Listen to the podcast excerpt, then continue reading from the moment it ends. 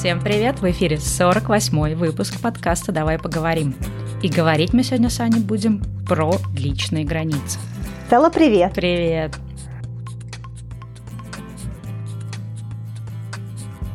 Личные границы – это, наверное, такая очень популярная сейчас тема, и мы с Аней долго спорили, стоит или не стоит сделать на эту тему выпуск.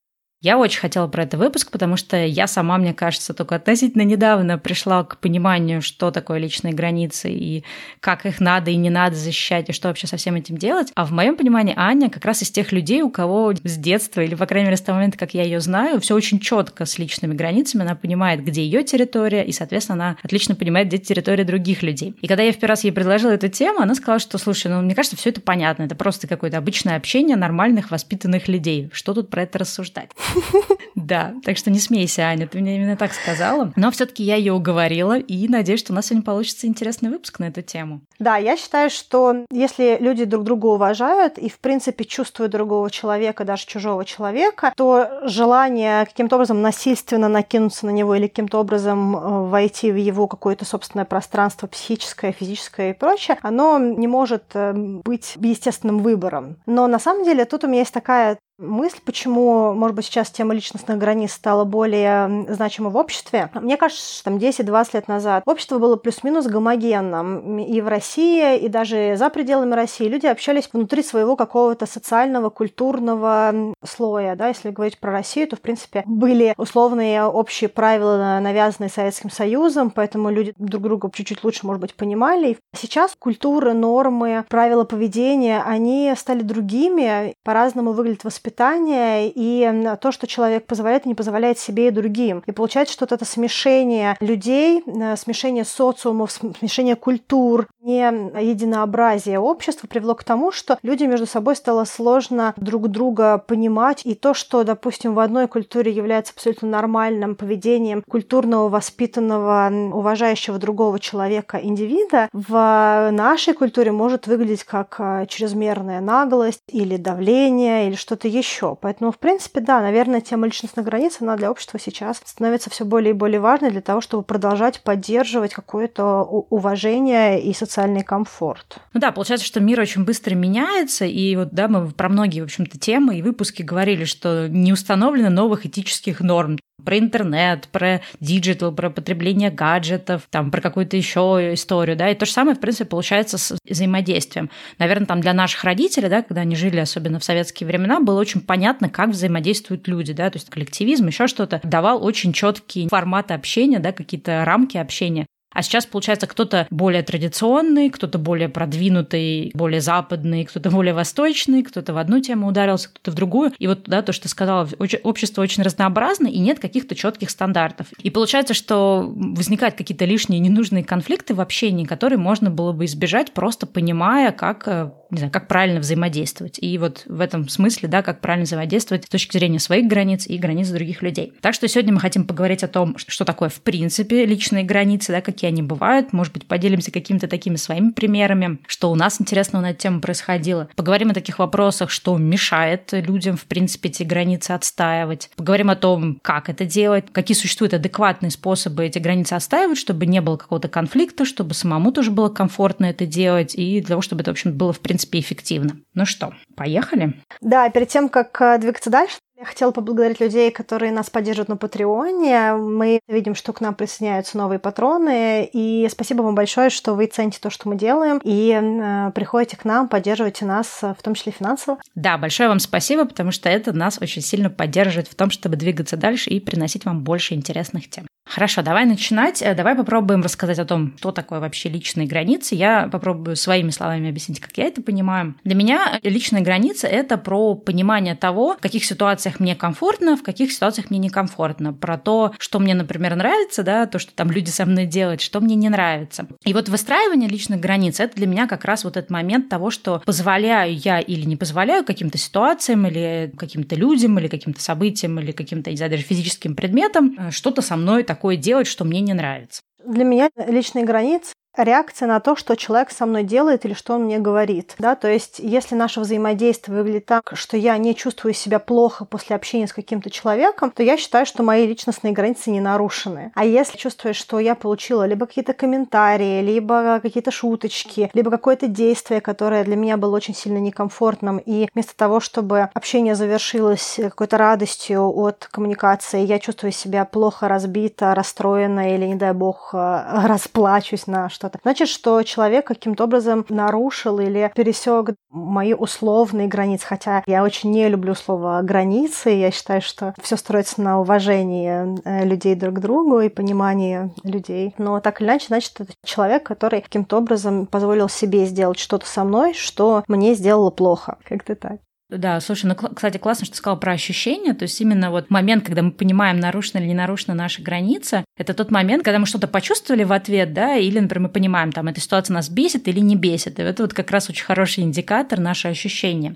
А, то есть, когда ты чувствуешь злость на другого человека, в принципе, скорее всего, твои личные границы были сейчас очень нарушены. Ну, давай немножко тоже расскажем примеры, какие вообще бывают границы и какие границы нарушаются. Можно разделить на несколько, наверное, блоков. Например, а, одна из вещей, да, это какие-то территориальные границы, то есть это физически твой, да, то, что там в английском называется privacy, private space. Например, тоже такая, да, вот интересная история, ты говорила про разные культуры. Я вспомнила, мы когда в университете изучали межкультурное взаимодействие, там рассказывали о том, что, например, физическое вот это пространство между людьми, оно может быть по-разному комфортно для разных людей. То есть если это какие-то, допустим, южноамериканские американская какая-то любая, да, там страна, культура, там более тесное взаимодействие между людьми, и там люди ближе к друг другу стоят, там в очереди, в общении. А, например, если взять какую-нибудь там Японию, да, как совершенно противовес этому, там люди будут как-то дальше друг от друга. И вот для них, для этих разных культур, да, для людей из этих разных стран, вот эти вот границы территориальные будут совсем разные. Ну вот и вообще даже, в принципе, это не только культурная вещь, это тоже для разных людей. То есть, например, кому-то комфортно, если в его дом пришли и там спокойно залезли в шкаф, взяли какую-то еду с полки или там, не знаю, залезли залезли в телефон, посмотрели, о, а что там у тебя какие приложения стоят. Для кого-то это некомфорт. То есть это вот физическое пространство, которое у каждого вот это ограничено своей какой-то территорией. То есть, соответственно, сюда вот подходят такие вещи, там, не знаю, комфортно ли вам от того, что кто-то может открыть ваш блокнот, посмотреть, что в нем, да, комфортно ли вам, если люди носят ваши вещи, не знаю, комфортно ли вам, если люди могут прийти там домой без спроса. То есть для кого-то это абсолютно комфортно, да, для кого-то это неприемлемо. И это тоже про личные границы. Еще одно место, где пролегают ваши личностные границы,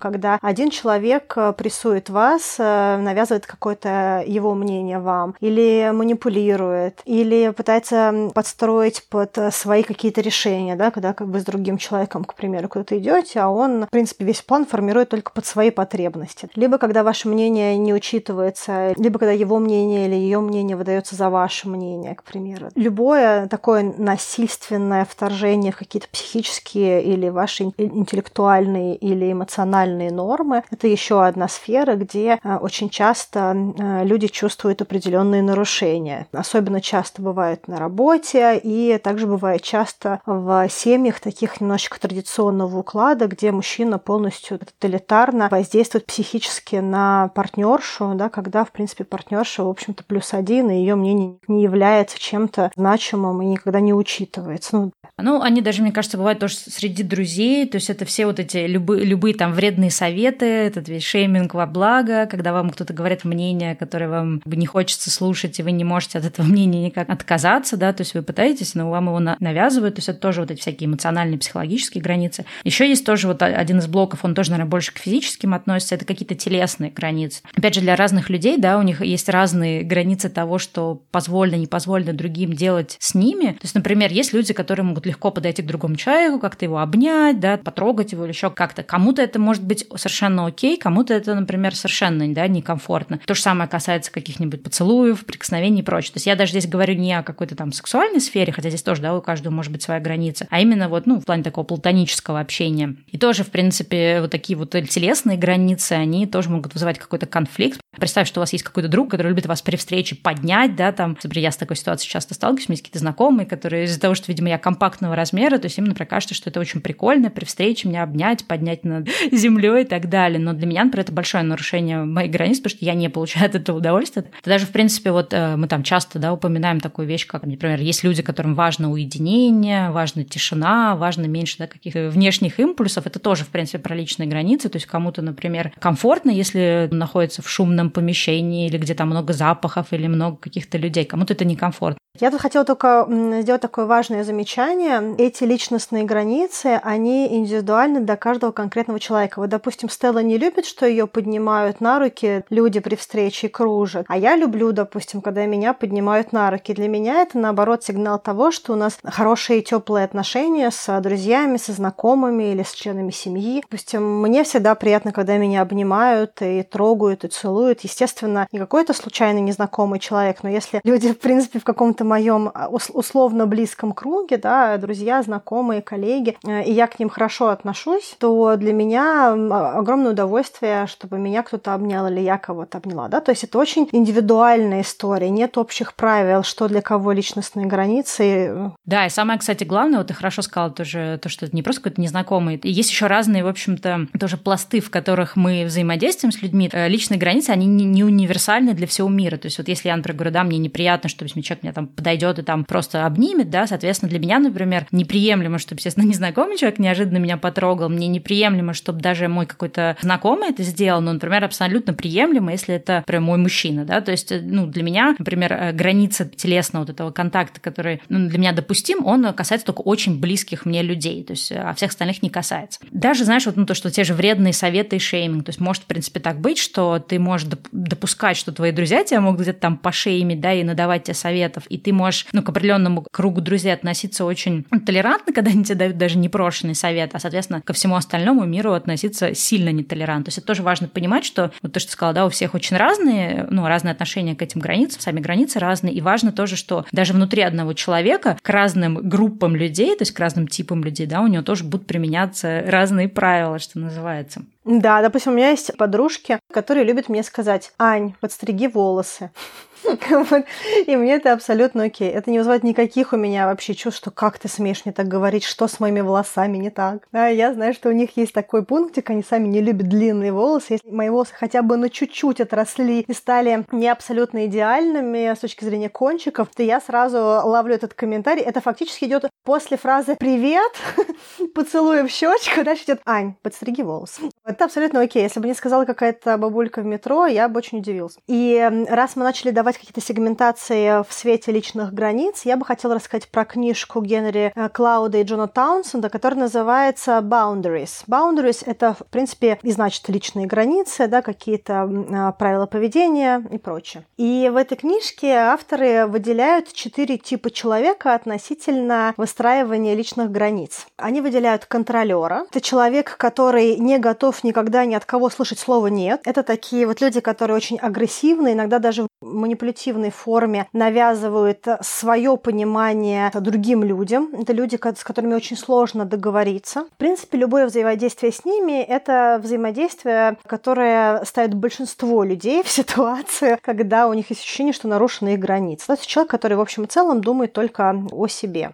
Вторая категория людей, они называются неотзывчивые. И тут э, авторы разделяют неотзывчивых людей на два класса. Первый класс – это неотзывчивые люди, которые критически настроены на потребности других людей. Они ненавидят чувствовать себя, автор использует слово incomplete на английском, своего рода как бракованный, какой-то дефектный, неполноценный человек, когда они сами не могут решить свой вопрос. Для них критически важно быть человеком, который сам решает все свои вопросы. Поэтому, когда он сталкивается с потребностями других людей, он полностью их игнорирует не отзывается на потребности других людей. А вторая группа людей, тоже в разделе неотзывчивых, это те, которые настолько сильно поглощены собственными потребностями, что они просто не замечают и не хотят замечать, что у других людей тоже есть потребности. Авторы считают, что это определенная форма нарциссизма. И э, если говорить про какие-то более близкие, э, интимные взаимоотношения, да, если это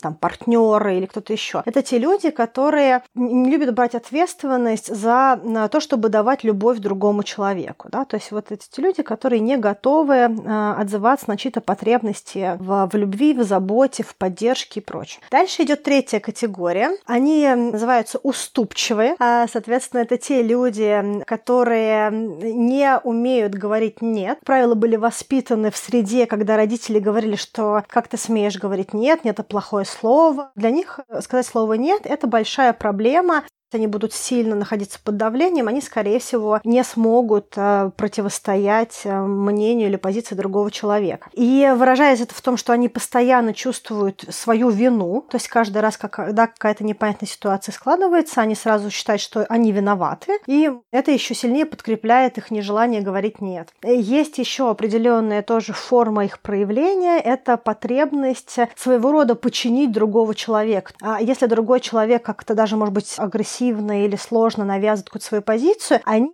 Думаю, ну ему, наверное, тяжело сейчас, у него, наверное, плохой период. Очень часто такая немножечко жертвенная роль у уступчивых людей. Часто больше, наверное, женская, особенно в каких-то более традиционных культурах. Да, и, кстати, такой пример вспомнила. Есть люди, которые в определенной компании для не всегда выполняют определенные функции, потому что они такие, ну а если я это не сделаю, никто не сделает, да, то есть они изначально такую роль на себя взвалили, что там в семье тоже, если я там, не знаю, не приготовлю ужин, в семье будут все голодные, хотя на самом деле, да, если этот человек проложил свою границу и, например, этот вечер потратил потратил бы на себя, наверняка его там домашние, семейные, что-нибудь бы придумали, из голода не умерли. Но человек уже изначально на себя вот эту функцию взвалил, что без меня никто не сможет, да, то есть все без меня не справятся, и поэтому у него нет никаких вообще личных границ, потому что он понимает, что он как бы живет для других людей. И последняя категория, это категория, которая называется избегающие. Им очень сложно получать поддержку от других людей. То есть это те люди, которые считают, что я все могу сам, мне ничего от вас не нужно. Если даже они получают какую-то поддержку, они, скорее всего, не очень этому рады. И для них самая комфортная ситуация не получать какого-то контакта в принципе.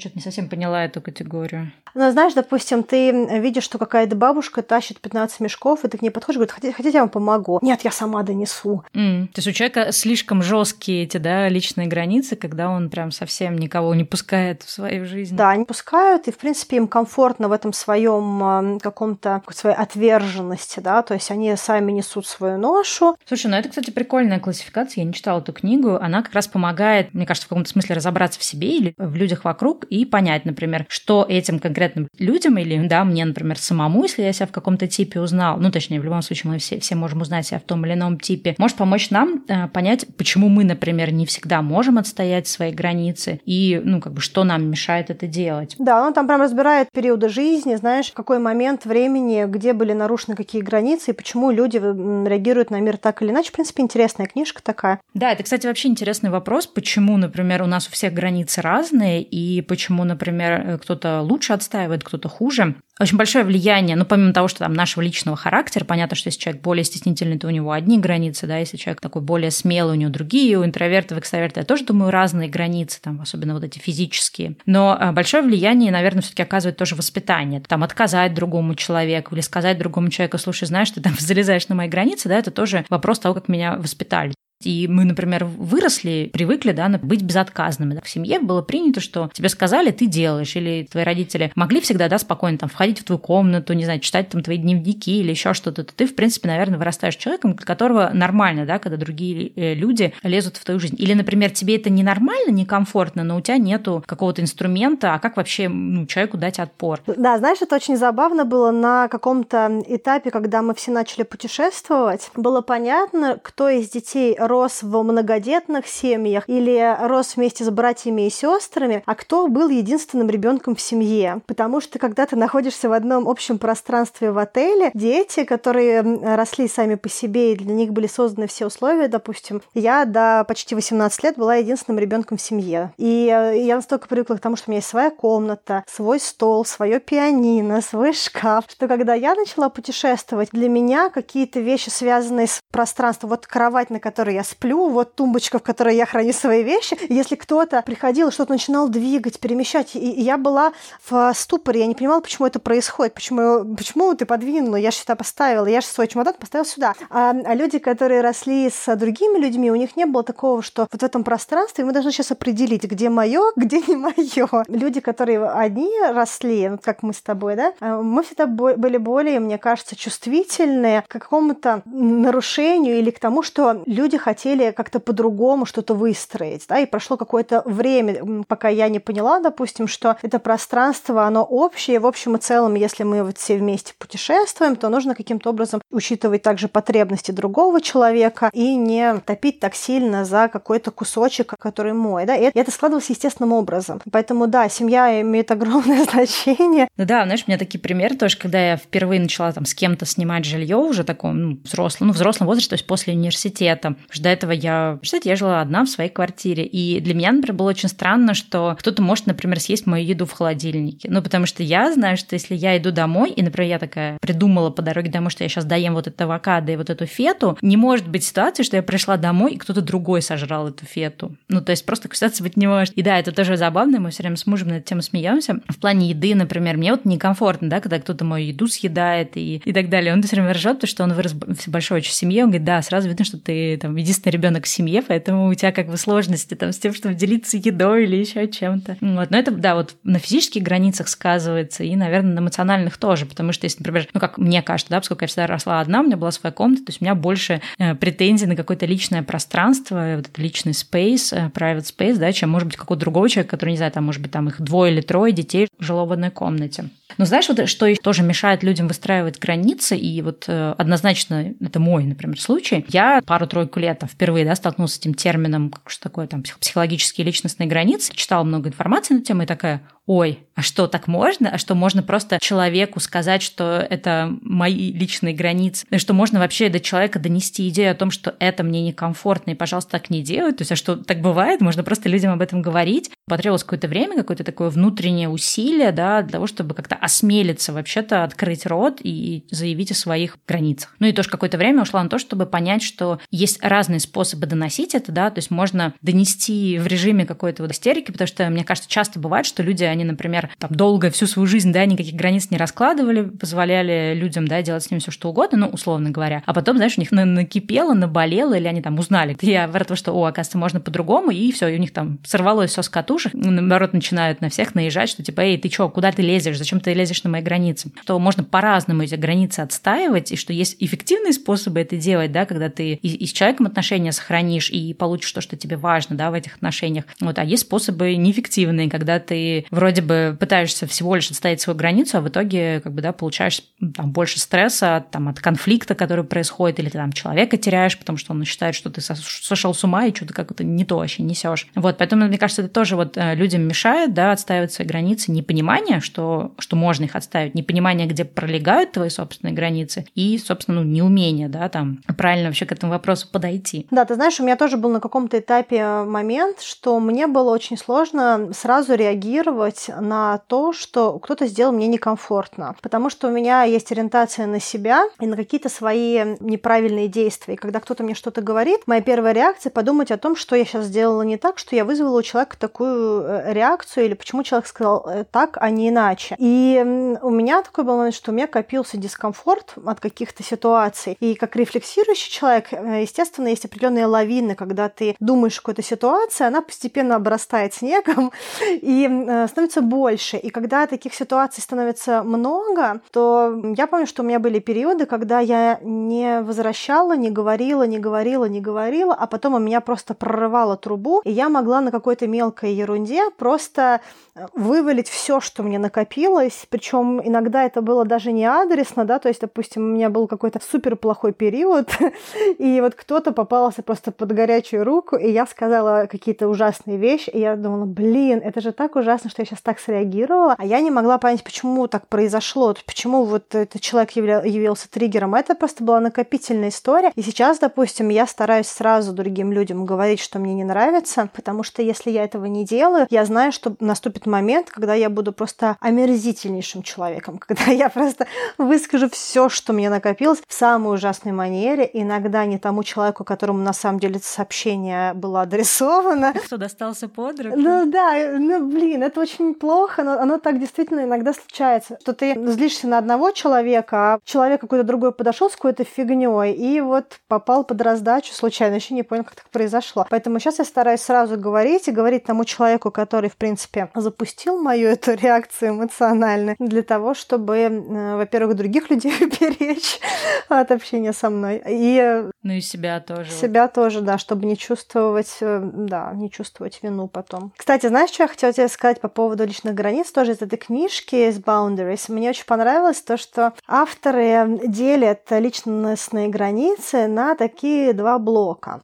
Они считают, что все границы у всех людей можно разделить на functional and relational, да, функциональные границы и границы, привязанные к отношению с другими людьми. И если ты выстраиваешь хорошо функциональные границы, это абсолютно не значит, что ты будешь э, королем выстраивания отношений с другими людьми. Что такое функциональные личные границы? Это когда у тебя есть дедлайны на работе, и ты эти дедлайны хорошо выполняешь. Все, что связано с бизнесом, с обещаниями, с с действиями, привязанными к каким-то конкретным ситуациям, таким вот около рабочим, это вот такие функциональные. Ты можешь быть потрясающим сотрудником, э, всегда быть вовремя и прочее. Но если заходит речь о отношениях с другими людьми, то ты можешь, допустим, закрыться и два месяца не говорить э, своей девушке, что тебе не нравится, что она постоянно опаздывает, к примеру. Да? И для тебя это будет э, жутчайшим ужасом вообще начать этот разговор о том, что я устал тебя ждать, к примеру. Если, опять-таки, у других людей может все супер э, хорошо складываться с выстраиванием личных границ с другими людьми, с дружескими какими-то ситуациями, с незнакомыми людьми, когда нужно о чем-то договориться. Да?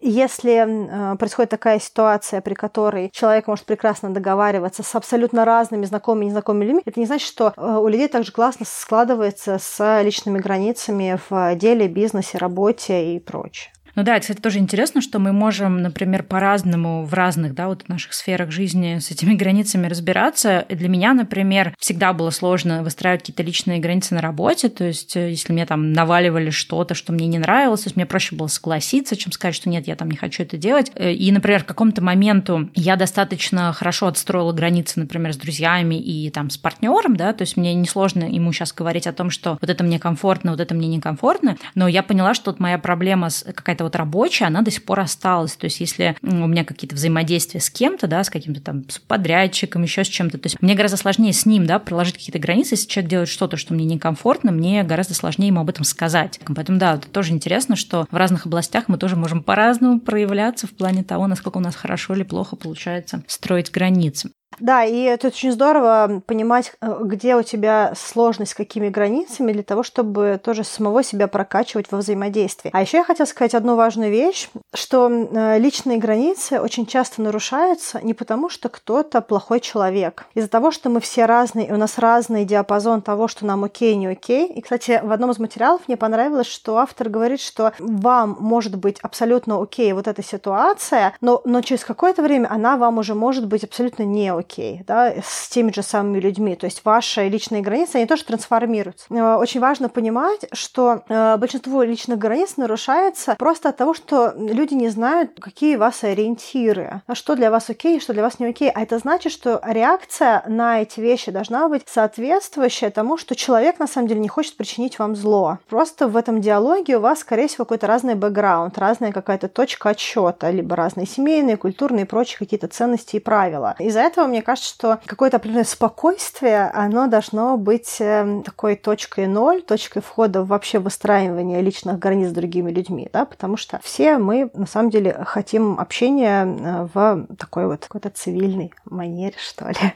Да, ну вот, собственно, мы уже и подошли к тому, чтобы обсуждать, как э, выстраивать личные границы. И, в принципе, вот то, что ты сейчас сказала, это, в общем-то, одно из самых, наверное, главных рекомендаций э, в понимании того, как выстраивать личные границы, понять, что мы все очень разные, что границы у нас разные, да, вот мы сейчас, Аня, даже какие-то приводили примеры, потому что мы друзья достаточно близкие, даже у нас э, разные отношения к каким-то разным границам. И, соответственно, понимание того, что все люди разные, что у всех людей свои границы.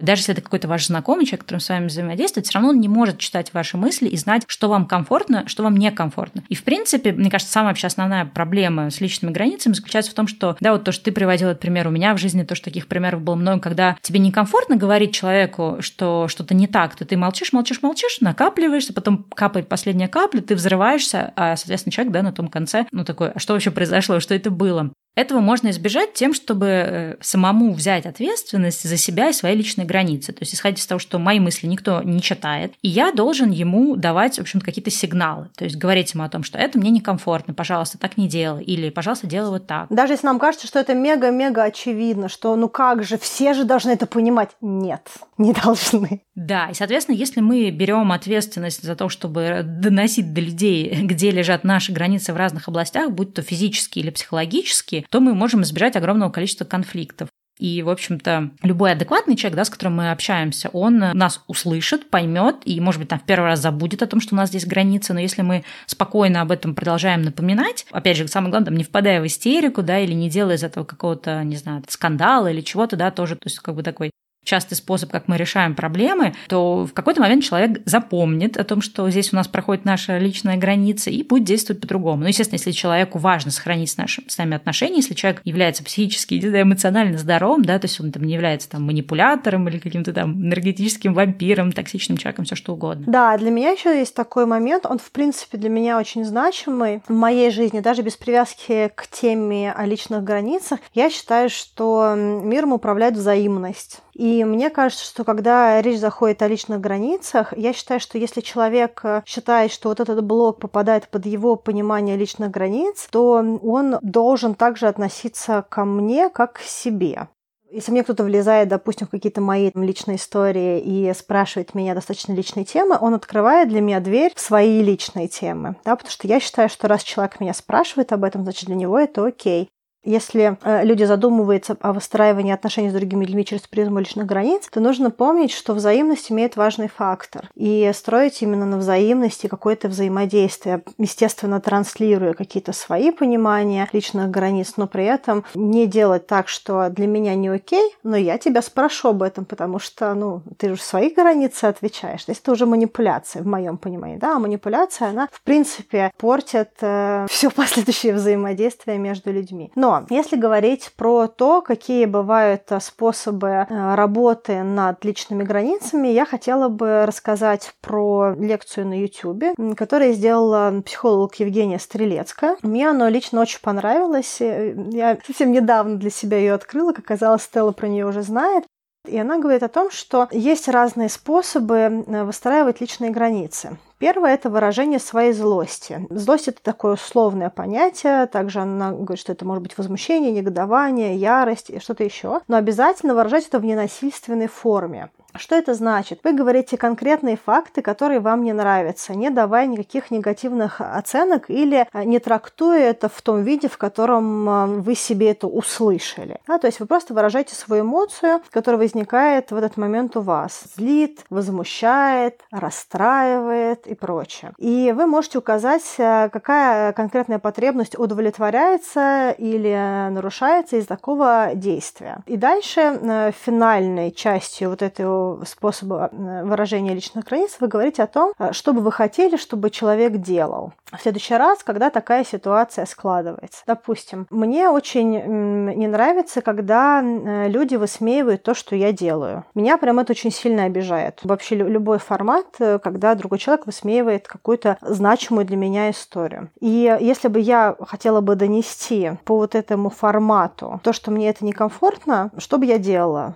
Да, я бы сказала бы что-нибудь из серии. Ты сейчас сказал, что тот проект, который я делаю, никому не нужен. Честно говоря, я очень расстроена из-за того, что ты не ценишь э, то, какие усилия я вкладываю для того, чтобы создавать этот проект. В таких ситуациях у меня опускаются руки, и Поэтому, если я делюсь какими-то своими историями со своим проектом, я бы очень хотела бы, чтобы ты, даже если тебе кажется, что это неинтересно, я бы хотела бы, чтобы ты просто выслушал меня, дал мне возможность высказаться и просто либо поддержал меня в том, что я делаю, либо просто спокойно принял мою информацию, а не смеялся надо мной. Ну, то есть как-то вот так. Ну да, вот для меня, например, э, такая вот тоже, ну, похожая на какая-то формула существует, что когда ты хочешь человеку о чем-то сказать, да, здесь очень важно говорить это спокойно, потому что если ты говоришь со спокойной интонацией, такой расслабленной, ну, как бы расслабленной не в смысле пофигистической, а спокойно расслабленной манерой, то ты, соответственно, по-другому для этого человека звучишь. Соответственно, если ты звучишь истерично, то у него меньше желания услышать, что ты говоришь, у него есть желание просто ответной реакции, да, тебя закинуть.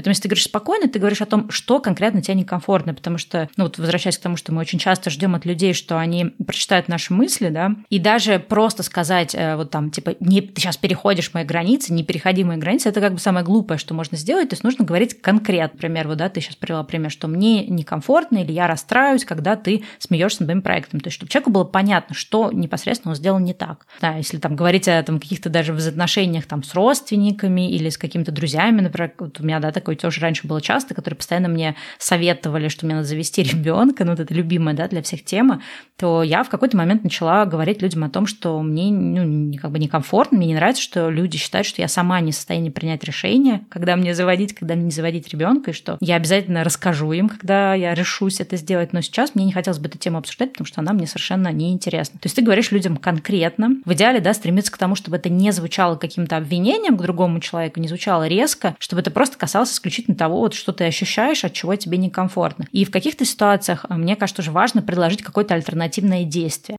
условно говоря, э, там, не знаю, в взаимоотношениях там, с близкими, да, там бывает так, что человек от тебя что-то хочет, а ты сейчас ну, вот никак это не можешь, и ты понимаешь, что ты больше не безотказный человек, ты не готов соглашаться на все просьбы, но если ты просто человеку скажешь, блин, я не могу сейчас это сделать, отстань от меня, да, то, скорее всего, э, никакой хорошей коммуникации в дальнейшем это не приведет. Но если ты человеку можешь спокойно объяснить, сказать, слушай, я сейчас очень занят, или у меня сейчас стресс, потому что у меня там такой-то проект там горит, или у меня что-то сейчас не получается, или я сейчас очень устал, или, не знаю, у меня месячные, у меня болит живот или голова или еще что-то, то есть ты ему говоришь, да, и дальше предлагаешь ему какой-то альтернативный вариант, говоришь, слушай, давай вот э, сейчас мы отложим вот это то, что ты меня просишь, но я с удовольствием сделаю это вечером. И, соответственно, человек уже, ну, имеет выбор, да, он либо это делает сам, если ему это загорелось прямо сейчас делать, либо он э, если он готов подождать, да, он говорит о том, что окей, да, я там тогда подожду, и мы с тобой сделаем это вместе вечером. То есть вот это вот спокойствие, четкое пояснение, что не так, то есть что конкретно было не так сказано или сделано, и, соответственно, какая-то альтернативная, альтернативная предложение. То есть как человеку, ну, то есть у меня был пример про то, что я, например, сделаю вечером, но ты можешь также,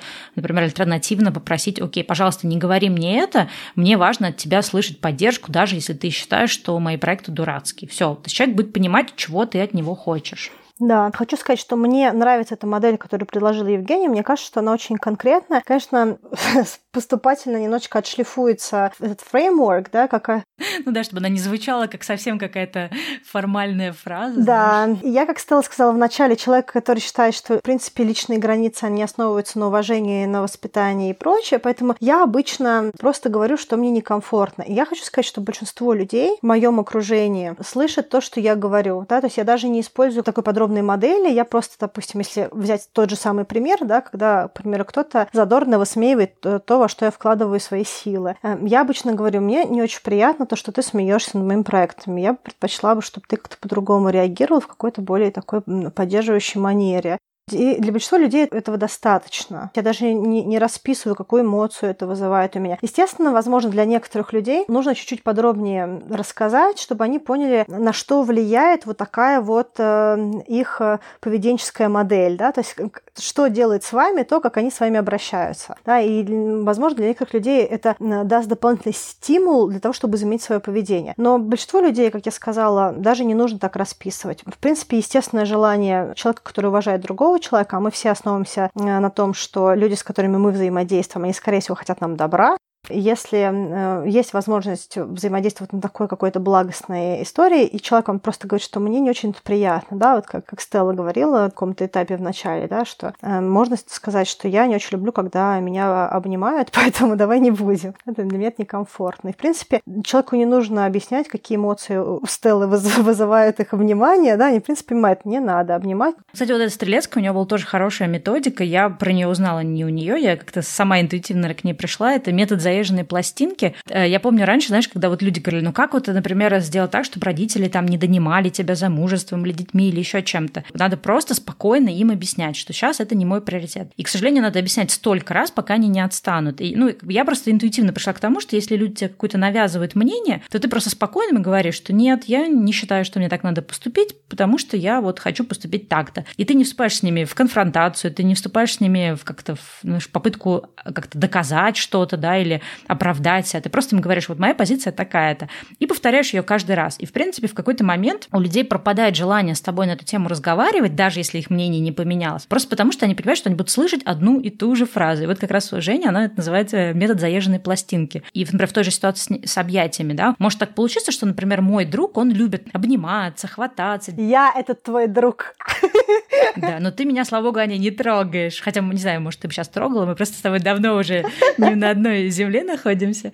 Э, ну, как бы, понимаешь, то есть могла бы возникнуть какая-то у нас, например, ну, у нас с тобой нет, но с каким-то да, человеком могла бы возникнуть ситуация, что если бы я сказала, например, своему другу, ты знаешь, мне некомфортно, когда меня трогают, пожалуйста, не трогай. Э, могла возникнуть, ну, какая-то напряженность, потому что, например, для этого человека возможность потрогать друга – это какой-то такой формат близкой дружбы, да, а для меня это, ну, формат допустимый только с моим партнером. И, соответственно, ну, вот этого второго человека могло бы, ну, какое-то ощущение возникнуть отторжения, да, что я его таким образом отторгаю, потому что для него это то, как общаются друзья. А, и он мог бы все равно пытаться, когда ладно, ну вот я тут чуть-чуть тебя там за плечико приобниму, и здесь, в принципе, наверное, работал бы метод именно, ну, просто повторять, объяснять и говорить, что, слушай, ну, как бы это никак не связано с тобой, да, то есть это как бы я тебя очень нежно люблю, но вот, к сожалению, действительно, мне очень некомфортно, когда меня трогают другие люди, да, и здесь тоже хорошо, может быть, объяснить прям, не просто там повторять, пожалуйста, меня не трогай, мне от этого некомфортно, а прям объяснить, что вот это такой мой жизненный принцип, да, который я применяю ко всем людям. Но, кстати, я тот человек, который всех любит обнимать и трогать, и я знаю в своем близком окружении, кому нравится, чтобы их обнимали, а кому нет. То есть для меня это определенное знание, и в общем и целом мне даже не нужно было много раз об этом говорить.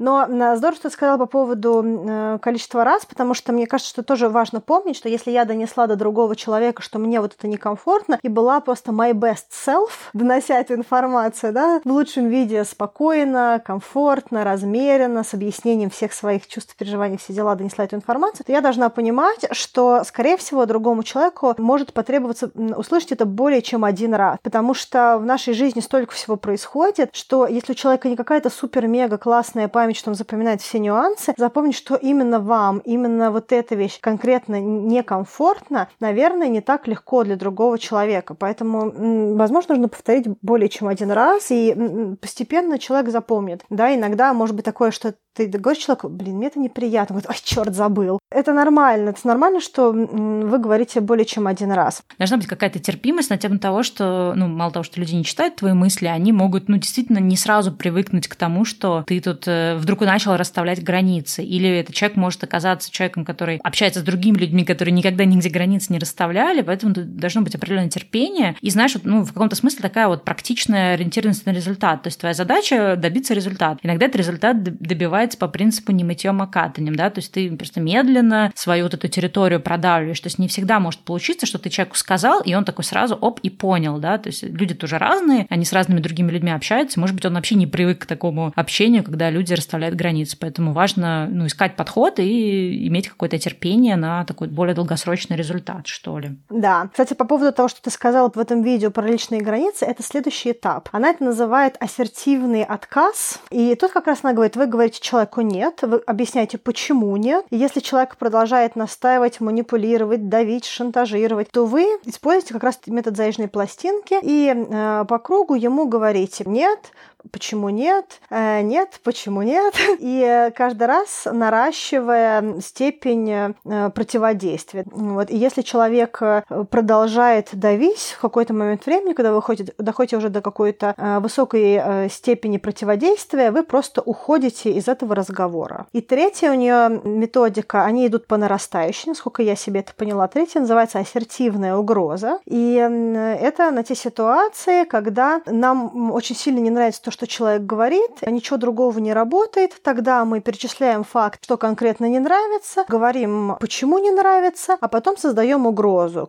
Мне кажется, тут вот этот ультиматум, да, то есть, например, э, человек, вернемся к тому случаю, который мы говорили, да, например, ты ему расскажешь про свои какие-то проекты, он там их как-то высмеивает, там, ну, у меня был, например, такой опыт, что у меня были в окружении друзья, когда ты им что-то говоришь, они такие, ой, ну, конечно, Васильева, ты, конечно, самая умная, ни у кого не получилось, а ты сейчас там возьмешь и все сделаешь. И, в принципе, ну, как бы суть этой истории не в том, получится у меня нет, я как раз не являюсь там супер таким самоуверенным человеком, но, естественно, когда ты рассказываешь близким друзьям о чем-то, о чем-то, да, ты ждешь от них какой-то поддержки или хотя бы какого-то, ну, такого практического совета, например, о, обрати внимание на это, чтобы там не косякнуться. И, соответственно, вот этот пример э, с таким, да, как-то, я не помню, как ты его назвала, но я называю для себя это как ультиматум, да, то есть ты человеку говоришь, смотри, мне неприятно, когда ты смеешься моим проектом. Человек такой, ой, да ладно, что ты там, ерунда какая-то. Потом ты ему снова что-то рассказываешь, он такой, о, очередная гениальная идея от Стеллы Васильева. То есть ты понимаешь, что ты как бы человеку раз, два, три сказал, он все равно продолжает твои идеи высмеивать. В принципе, ты можешь перестать, да, например, ему эти вообще вещи какие-то рассказывать. У меня есть, например, какие-то друзья, знакомые, да, которыми я перестаю какие-то, какие-то темы с ними разговаривать, чтобы просто не тратить свою энергию. Но, например, это может оказаться какой-то важный, да, для тебя человек,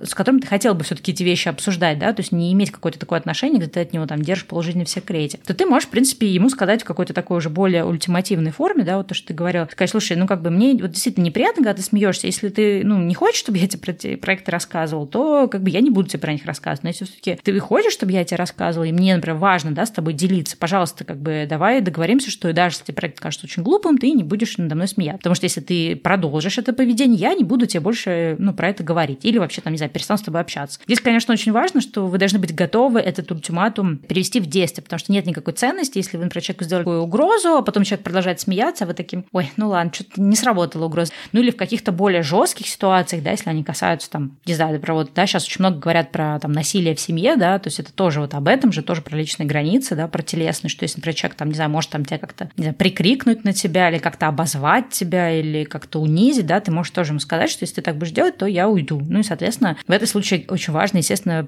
это притворить в действие, потому что если ты просто угрожаешь, но не уходишь, это только разодоривает, да, такого человека. Мне кажется, было в книжке у Лобковского тоже «Хочу и буду». Он в, в разрезе отношений тоже это говорил. Он говорит, что если вам что-то не нравится, и вы вообще адекватный человек, который выстраивает здоровые отношения, вы говорите другому человеку, что вам это не нравится, вы ему говорите второй раз, вы говорите третий раз, и если все равно ничего не меняется, то вы просто уходите. Он говорит о том, что человек не готов э, э, не слышать вас, не работать над э, тем, что для вас важно. Кажется, что э, здорово, что выстраиваются какие-то вот такие рубежи от самого комфортного, легкого и невесомого способа выражения своих каких-то потребностей да, и очерчивания каких-то территорий, которые вам комфортны и нет, до достаточно такой вот э, уже э, жесткой истории. И здорово, мне кажется, это как-то постепенно подключать, потому что иногда люди, особенно кто только узнал про личные границы, может быть чрезмерно как-то агрессивен в выражении своих каких-то границ, что, с одной стороны, понятно, с другой стороны, ну, отталкивает отталкивает. Я хотела сказать со своей стороны, что а, у меня с личными границами, если уж так их называть, у меня складывается такая э, модель. Я, если мне что-то некомфортно, я стараюсь сейчас это спокойно транслировать. И какое-то время, пока у меня есть задор, я могу это транслировать э, спокойно э, более чем один раз. Иногда, в зависимости от того, с кем я говорю, я даже могу это транслировать в какой-то такой немножечко шуточной форме, чтобы не делать из этого какую-то очень серьезную такую прям драматическую ситуацию. Я где-то могу в шутку это облечь и рассказать. Мне не всегда это получается, в зависимости от того, насколько это такая сенситивная для меня тема. Иногда это бывает какая-то вещь, которая для меня э, проходящая, иногда это бывает что-то суперзначимое. Там где-то суперзначимое у меня не хватает ресурса на шутки. Если несколько раз я говорила и ничего не поменялось, я начинаю быть жесткой. Я прям резко говорю о том, что мне это некомфортно. И э, если я общаюсь с человеком, и он не понимает то, что он уже вызывает какую-то острую реакцию, и все равно это продолжается, нравится. Я очень редко это делаю, но я просто отказываюсь от человека. Вот понятно, что если это какой-то родитель или кто-то еще, очень сложно мою модель интегрировать в жизнь. Но если это какой-то знакомый или человек, который очень симпатичен, но тем не менее он полностью игнорирует мои, допустим, да, потребности, я даю какое-то время тому, чтобы человек понял меня и принял какие-то мои внутренние потребности. И если этого не происходит, я просто понимаю, что нам, наверное, не по пути. Я сделала все, что могла, я транслировала как могла. Я тот человек, какой есть, и по-другому транслировать я не могу. Поэтому, наверное, тогда нам не нужно э, взаимодействовать. Потому что мне кажется, что очень важно в жизни тоже окружать себя людьми, которые э, готовы ради нас делать. И, наверное, если э, подытоживать все то, что мы говорили, я хотела бы донести какую-то мою личную философию, мою генеральную мысль вообще. У всех разные личные границы, у всех разное понимание, что хорошо, что плохо, что окей, что не окей. Но что очень важно для всех людей вообще в мире, это окружать себя теми людьми, которые нас ценят, которые готовы прикладывать усилия, чтобы нас понять, и которые уважают то, что для нас важно, даже если это отличается от того, что важно для них. И если у вас есть кто-то в вашем окружении, с которым вы выстраиваете границы, строите заборы, все что угодно делаете, а человек все равно делает вам больно, все равно вас расстраивает, обижает, доводит до слез, или после общения с этим человеком вы потом неделю не можете восстановиться, или что-то еще. Самое главное правило э, не продолжать выстраивать личные границы с этим человеком, а выбрать себя, во всей этой истории, как мне кажется, и просто отказаться от людей, которые делают нам нехорошо. Наверное, вот это моя какая-то такая вот финальная точка во всем этом разговоре любить себя и ценить себя. Это не всегда легко, особенно для людей с низкой самооценкой или с какими-то сложными тоже переживаниями, которые были в жизни. Я очень переживаю иногда из-за себя тоже, за какие-то свои вещи, потому что у меня не, не мега высокая самооценка. Но я нахожу в себе силы иногда отказываться от людей, даже тех, которые мне очень симпатичны по всем остальным критериям, просто из одной вещи. Они не слышат и не ценят то, что для меня важно. И в моей жизни остаются только очень классные люди, которые добрые, отзывчивые, любящие, понимающие. И я очень как раз э, ценю этих людей. Мое, наверное, 5 копеек выглядит так. Да, ну слушай, я всеми руками и как бы ногами всем подписываюсь, то, что у меня тоже ну, был опыт, что я отказывалась от общения с какими-то людьми, близкими друзьями, ну и там с партнерами, да, тоже выходила из каких-то отношений романтических, именно потому что в какой-то момент я поняла, что вообще-то мне важно, чтобы человеку было не все равно до того, когда мне комфортно или некомфортно в наших отношениях. И если человек не слышит, то, ну, как бы, то нет смысла продолжать отношения. Я, конечно, делала большую ошибку в том, что я часто выходила из отношений, не давая даже человеку возможность узнать о том, что мне комфортно, что некомфортно. Но это моя такая ошибка прошлого сейчас. Там в текущих, например, отношениях отношениях у нас очень классно поставлены, мне кажется, на, это, на, это, на эту тему все диалоги, то есть мы сразу говорим о том, что нам комфортно, некомфортно. И с друзьями я тоже, знаешь, чувствую, что там за последние там, пару лет, мне кажется, у меня тоже как-то, знаешь, изменились отношения, что я э, ну, чаще им о каких-то вещах говорю, и у меня какой-то появляется тоже больше уверенности в том, что ну, мои друзья, они вообще-то способны услышать, да, мои какие-то запросы, найти все самые границы. И, в общем, отношения от этого становятся только прочнее, да, то есть может казаться, что если мы сейчас все тут обложимся баррикадами рамками и границами, что все вообще никакого душевного общения не будет и так далее. Но всегда вопрос, как это делать, да, как эти границы прокладывать, с каким, ну, с каким намерением это делать, да, с какой энергией, ну, энергией, имеется в виду, с какой-то там, с позитивом или с истерикой, вот, и, в принципе, наоборот, отношения как-то упрачиваются, упрочаются как-то по-русски, господи, упрочняются, да. Сложно, когда, блин, живешь в другой стране, уже начинаешь забывать какие-то простые слова. Вот, но самое главное, что я тоже хотела сказать, что когда начинаешь больше обращать внимание на то, что происходит с твоими собственными собственными границами, ты начинаешь задумываться о том, да, что мне комфортно, что некомфортно, там, могу ли я не могу позволить людям так со мной обращаться или вот так-то действовать. То когда ты больше отстаиваешь свои границы, ты начинаешь вообще-то обращать внимание тоже на границы других людей. То есть вот у меня, например, так получилось, что когда я вдруг осознала, что мне неприятно, что какие-то незнакомые люди или мало знакомые, или какие-то дальние да, знакомые говорят мне о том, как мне нужно выглядеть, там, сообщают мне о том, что в моем возрасте там тот или то-то нельзя носить,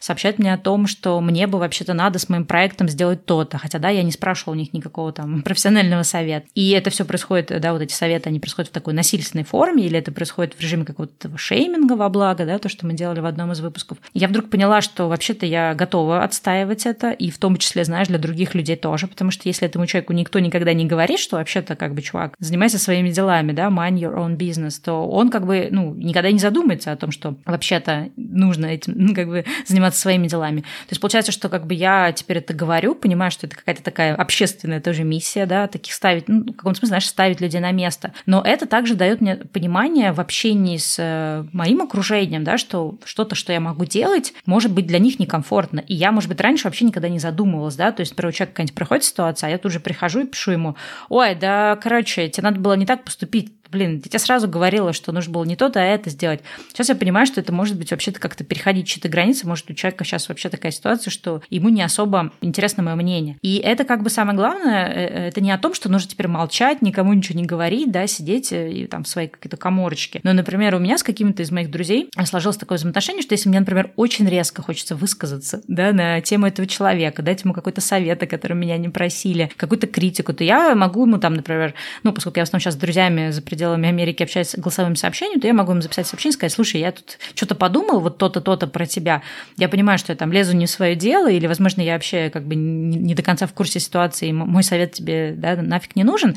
Но я все-таки его скажу, потому что мне хочется сказать. Но если тебе покажется, что я не лезу не в свое дело, то дай мне просто об этом знать. Или можешь вообще это не слушать. И, соответственно, другой человек, да, на том конце провода, он, а, то есть если ему, например, от моего совета или от моего какого-то комментария показалось дискомфортно, ну, в любой другой ситуации он такой думает, блин, не знаю, что теперь делать, да, с этим. А он видит, что я даю ему разрешение дать мне обратную связь. То есть это такая уже сложная какая-то, получается, коммуникация. То есть он послушал это сообщение, и он может мне в ответ сказать, слушай, да не, нормально все, ничего такого страшного. Я на будущее буду знать, да, что у нас с ним вот там-то граница пролегает.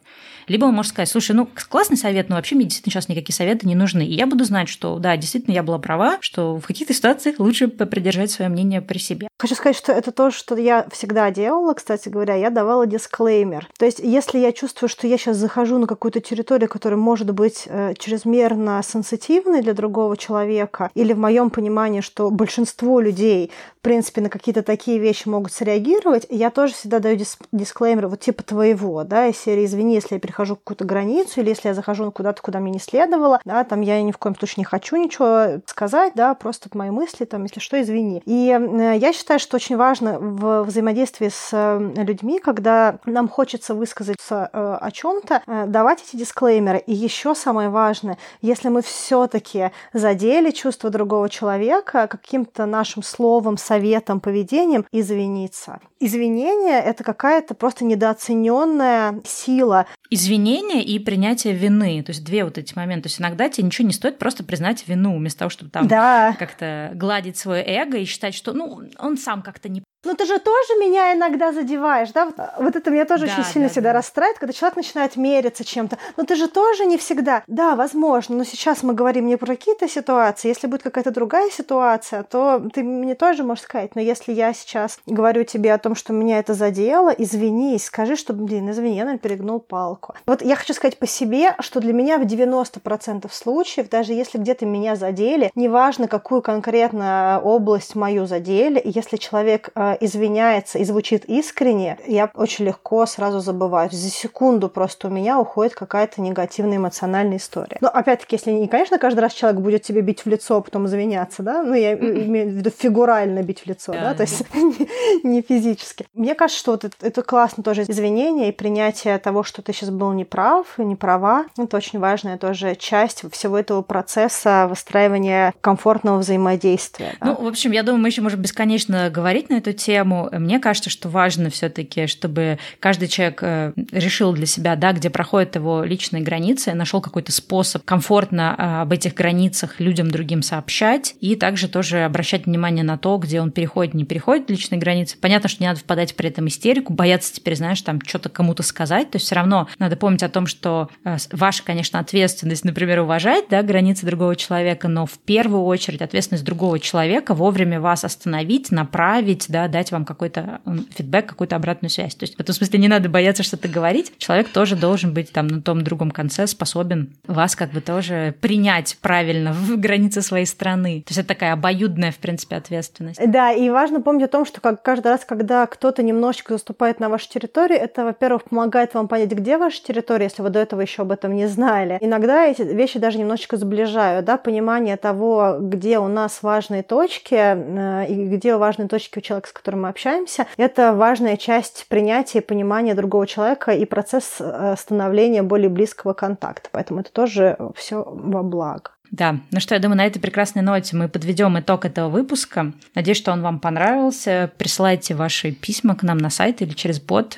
Может быть, у вас какие-то есть свои истории про личные границы, может, у вас есть какие-то свои методики, как вы с ними взаимодействуете, не знаю, как вы их прокладываете и так далее. Я думаю, что, кстати, будет интересно собрать опыт э, ваш. И да, если, например, может быть, таких историй вы пришлете много, может быть, мы даже как-то сделаем какой-то такой бонусный выпуск, где тоже поделимся вашими методами. Потому что, мне кажется, личные границы важная история с точки зрения вообще какой-то адекватной коммуникации, да, адекватного взаимодействия между людьми. Да, и, пожалуйста, рассказывайте нам в ваших социальных сетях, понравился вам выпуск или нет, что конкретно вам понравилось, и какие мысли из того, что мы привели, были особенно ценными для вас. Да, ну и, соответственно, не забывайте о том, что нас можно слушать во всех подкастных приложениях, от Pocket Cast, CastBox, Overcast, и также нас, кстати, можно слушать на Spotify, поэтому если вы пользуетесь Spotify, ищите нас там по поиску, добавляйтесь, это тоже очень все удобно делать. Мы есть везде, во ВКонтакте, в Spotify, в Яндекс Музыке, в iTunes, в Букмейте и прочее, прочее, прочее.